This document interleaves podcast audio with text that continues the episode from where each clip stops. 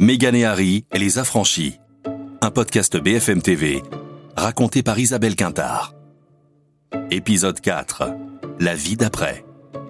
Immediately after that announcement was made, she went back to Canada to Vancouver Island, the Duchess of Sussex. And Le 5 mars 2020, le journaliste australien Hugh Whitfield est en direct toute la soirée. Il ne faut surtout pas rater la toute première image du couple rebelle de retour en Angleterre. Ils viennent de passer trois mois au Canada, exilés dans le pays où Meghan a travaillé pendant des années.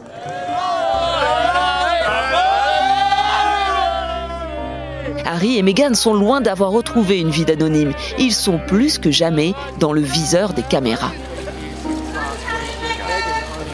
Hugh Whitfield, journaliste australien.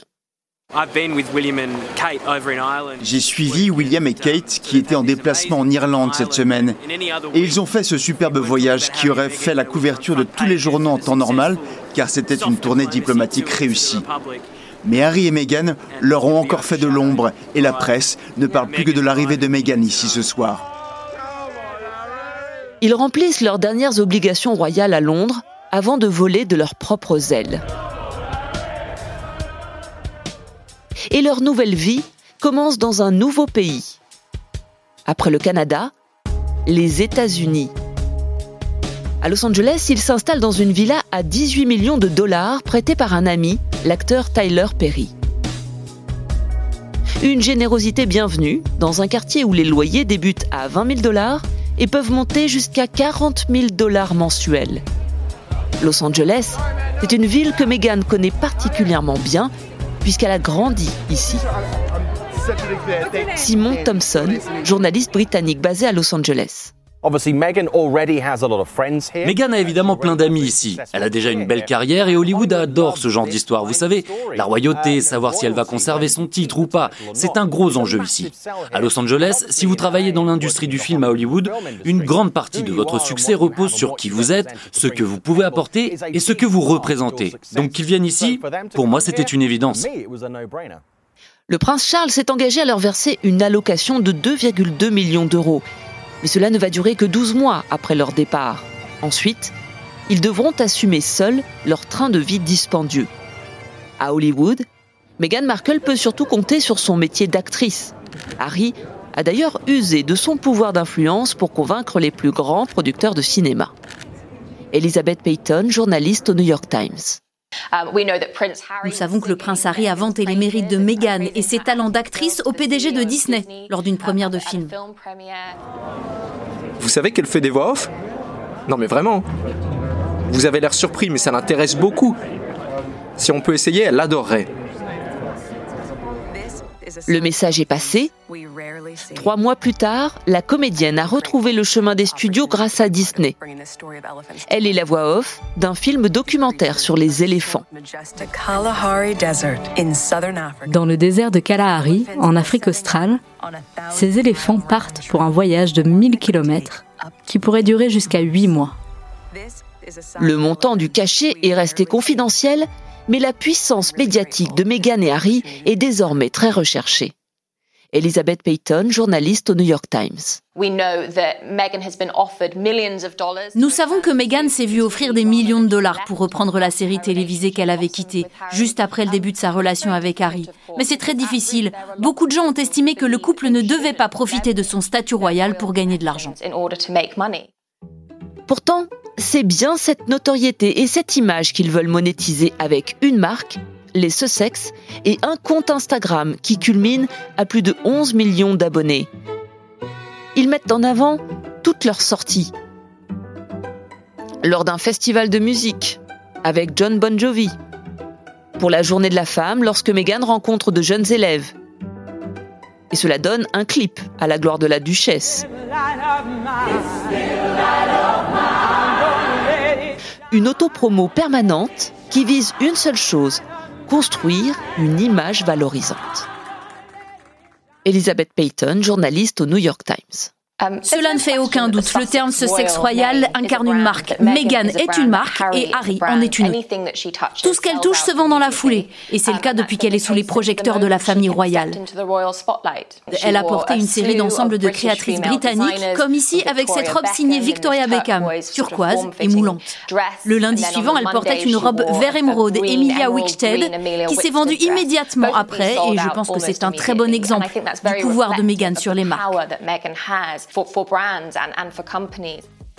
Meghan Markle a aussi retrouvé une liberté de parole.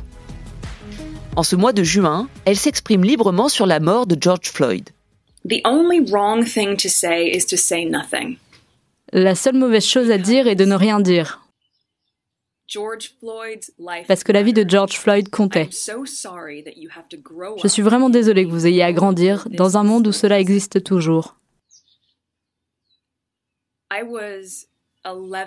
J'avais 11 ou 12 ans et ce sont les émeutes de Los Angeles qui ont également été déclenchées à cause d'actes de racisme insensés.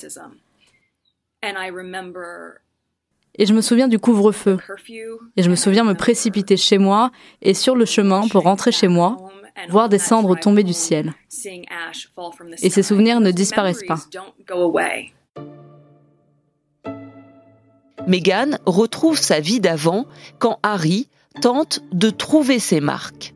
On l'a aperçu, en plein Covid, suivre les initiatives de Meghan en faveur des plus défavorisés. Puis lire des contes pour les enfants. Ou encore lancer un appel pour une cause qui lui tient à cœur, les soldats blessés. Richard Fitzwilliams, commentateur royal. Je pense que Meghan a influencé Harry parce qu'il a beaucoup changé. Et en changeant, il a renoncé à de nombreuses valeurs qui le caractérisaient, et notamment la façon dont il a été élevé, dans le respect de la monarchie. Marc Roche, correspondant du Point à Londres. Harry, qui est déjà fragile psychologiquement, perd tous ses repères. C'est un soldat qui a beaucoup d'amis officiers qui a perdu toute sa philanthropie liée aux armées, et donc il va se retrouver à ne rien faire. Bernard Cotteret, historien. Évidemment, la question qu'on se posera volontiers est de savoir si on, peut s'affranchir totalement de, de, la royauté. À mon avis, non, on ne peut pas s'affranchir totalement de la royauté parce que ça vous colle à la peau, c'est votre éducation, tout le monde vous reconnaît. Vous ne pouvez pas euh, aller prendre le métro, vous n'imaginez pas Meghan Markle et Harry aller prendre le métro à Londres en parvenant quand même à s'éloigner et surtout à échapper à leurs devoirs royaux, Harry et Meghan ont ouvert une voie inédite jusque-là. Philippe Turle, journaliste à France 24. On a une porte qui s'ouvre pour la première fois qui permet aux membres de la famille royale qui ne veulent pas être membres de la famille royale de sortir. Alors que jusqu'à l'annonce de Harry et Meghan, cette porte n'existait pas. Si Harry et Meghan sont des précurseurs, l'essentiel reste encore à faire. Comment réussir sa sortie? Comment faire oublier cette image d'enfant gâté? Et surtout, comment se construire un avenir durable loin de la monarchie? L'indépendance se paiera peut-être au prix fort.